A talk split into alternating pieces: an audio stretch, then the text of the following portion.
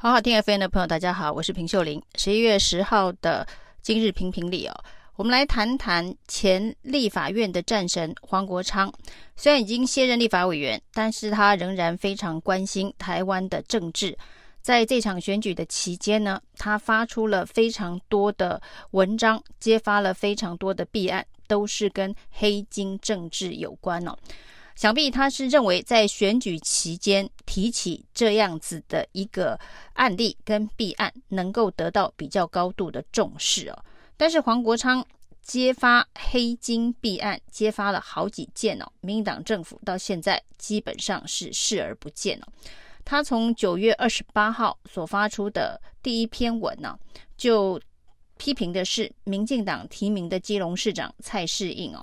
在一笔林口地区的土地上面施压了国防部，护航了天道盟，取得相关的土地开发。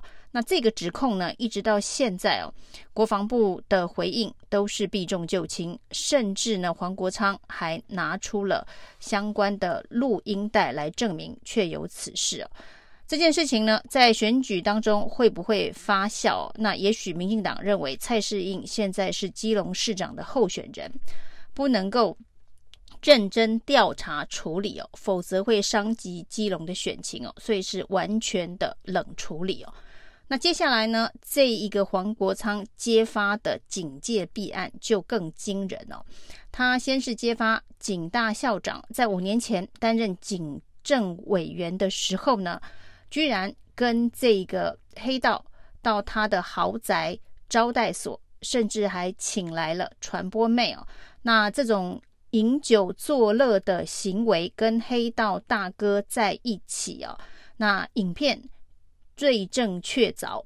不过呢，现在的警大校长陈泽文却解释啊，说呢他是去搜集白狼相关的情资哦，那等于是去跟黑道搜集情资，所以他是去洽公，并不是去作乐。那这样子的一个事情，在警界其实是有非常明文的规定。假设呢，你要去卧底搜集情资，是需要打报告的。那事后也必须回报你到底搜集了什么情资哦。那陈泽文第一时间说这个影带是这个五年前的事情哦，他记不清楚。后来又说他去搜集白狼情资。但是呢，针对搜集情资的事前报告以及事后报告，警政署现在告诉大家，根本就没有这件事哦。那这件事情呢，从这一个黄国昌踢爆相关的影片到现在啊，已经将近一个礼拜，这个警大校长仍然好好的坐在他的位子上。内政部部长徐国勇说呢，会组成呃，会进行调查，到底这件事情。呃，有没有疑虑哦？那明明白白的影片，陈泽文还选择说谎的回应哦。结果呢，内政部完全没有动作。这个警大校长哦，之前呢，当然在媒体上面出现他的名字哦，是侯友宜的博士论文，有人踢爆这个是不是特权？呃，所获得的博士论文这件事情哦，那警大第一时间由公关室发出新闻稿，说没有特权，一照一切依照相关规定啊。结果呢，民进党为了选举的操作，硬要说公关室跟媒体所转述的资讯并不是正式的新闻稿，而侯友宜竞选总部说这是新闻稿的澄清呢，是在说谎。那甚至拿出了这个陈泽文的这个通联简讯哦，那证明警大没有发正式的新闻稿，只是警大的公关室告知媒体说一切合法。不过这件事情呢，最后是不了了之哦，因为显然是查不出呃有违法之嫌呢，所以呢，即便警大的校长陈泽文配合民进党的这个立委市议员们演了一场戏之后呢。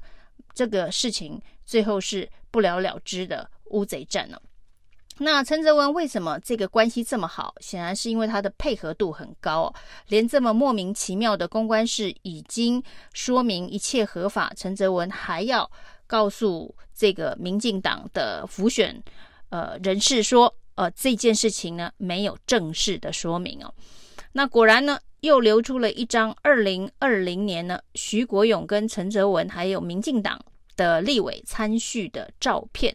这个参叙呢，到底是什么时候的照片呢？徐国勇第一时间说，应该是二零一六年他在当立委的时候，那跟陈泽文的参叙哦。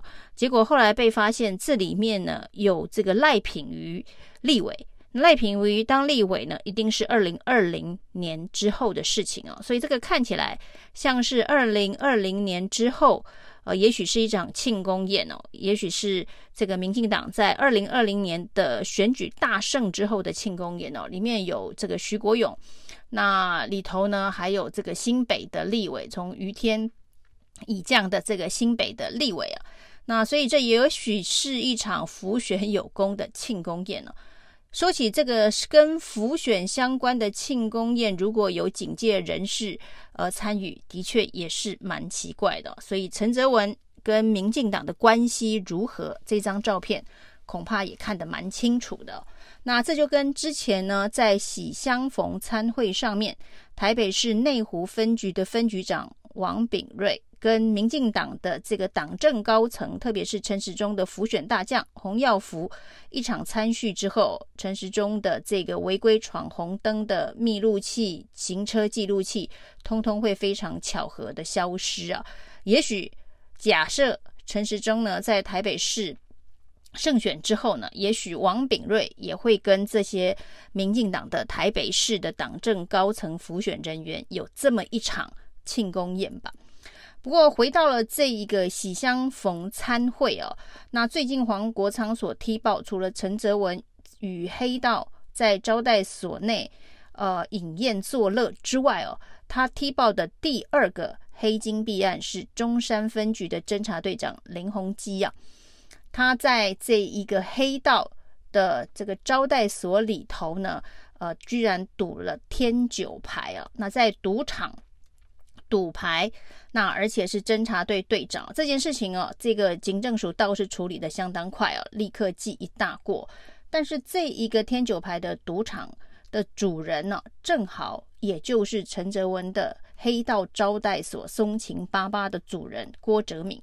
那郭哲敏呢，现在已经这一个逃往海外哦。在几天前，警政署说破获了一个地下钱庄的洗钱案。他的祖先就是郭哲敏，那没想到呢，在案子破了，人却跑了。那人为什么会知道警方即将要收网，而能够提早逃跑？这件事情目前恐怕需要进一步的调查，因为这些人都是有相关联性的。那这个林炳文呢，也是这个地下钱庄洗钱案的。这个嫌犯之一哦，他最近三百万交保，他就是号称卢曼的林炳文。那林炳文就是跟陈泽文一起在黑道招待所里头饮宴作乐的大哥。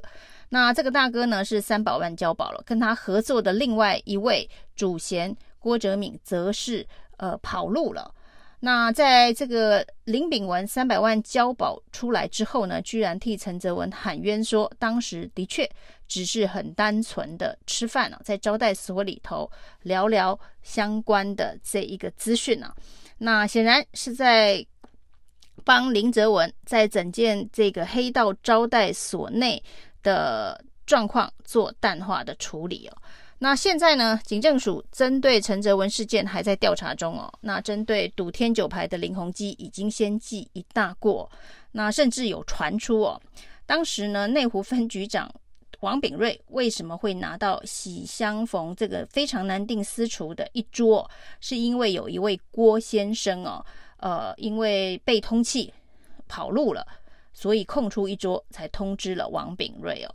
那这位郭先生是不是地下钱庄洗钱案的郭哲敏哦？那这些人大家都是同一挂，都是互相认识哦。所以呢，这个地下钱庄洗钱案在破获之前，到底有没有人事先通风报信哦？不晓得这是不是黄国昌下一集要揭发弊案的内容。那整起事件真的非常的离谱。再看看台湾现在的治安呢、哦？那台湾已经变成柬埔寨，发生在青埔，有人戏称呢，这是台湾的青埔寨。那从淡水、中坜，甚至到台北，诈骗集团掳人不是掳人哦，限制行动，然后呢，这一个虐待、喂毒这些非常离谱的事情，甚至还虐死了三个人呢、那被虐的这些猪仔影片现在也外流，那画面真的是惨不忍睹、那跟柬埔寨真的是相去不远。还记得蔡英文总统呢？之前呢，对于刑事案件、社会治安呢、最火速、快速的发文呢、就是 Deepfake 的认知作战的相关法案的修正案哦。因为当时蔡英文的脸也被变脸了，那还有一些这个女性政治人物受害哦，所以蔡英文总统呢说绝不宽待啊，于是就立刻修法重罚。可是看看现在台湾青浦在的这个诈骗集团。的这些暴力案件，甚至都虐死人了。这个案子跟蔡英文变脸案到底哪一个严重？到目前为止呢，这个台湾青埔寨的这个诈骗案呢、蔡总统还没有发文，指示要如何的严惩哦。在这三天里头，十五篇的脸书文呢、哦，大部分都是在做选举政治的动员哦，根本没有提到台湾变成了柬埔寨。这个恐怕也是一个国际丑闻呢，呃的一个大新闻。以台湾过去在国际上面这个治安的排名来看呢，那这种发生在柬埔寨的相同案例，居然会发生在台湾，而且接二连三还虐死了人，这恐怕对台湾的这个国际形象以及政治治安相关的这个评比，都会有很大的影响哦。那对于台湾现在这样子的一个乱象哦，黑帮老大看起来后面有警政高官在撑腰，立委可以为了黑道去向政府施压，那这样子的一个治安败坏的迹象哦，如冰山一角，慢慢的浮出来。但是显然，从警大校长被踢爆揭发。已经一个多礼拜的时间，他现在仍然好好的坐在警大校长的位置上，就知道这样子的一个黑金结构要打破，有他蛮高的困难度。为什么蔡英文不震怒？为什么苏贞昌不震怒？为什么徐国勇不震怒？大家都用平常心的态度去看待哦。那我们可以看到呢，陈时中的这一个牵手照外流之后，陈时中跟大家说，他太太陈太太说，这选举很黑呀、啊。其实这选举很黑，跟之前呢、啊、戒严时期哦，俞国华的太太俞董梅珍曾经说政治真可怕是一样的。所以呢，林卓水就戏称啊，如果陈太太觉得这选举很黑哦，应该要问的问题是。有多少人呢？觉得这个选举不黑哦？台湾的选举很黑，大家都知道，也不需要太意外。但是呢，台湾的社会治安变得这么灯下黑啊，恐怕才是让让很多人觉得非常的意外哦。疫苗采购被涂黑，社会的治安现在灯下黑的这一片呢，越来越大，才是真的对人民的。安居乐业造成最大的冲击啊！以上是今天的评评理，谢谢收听。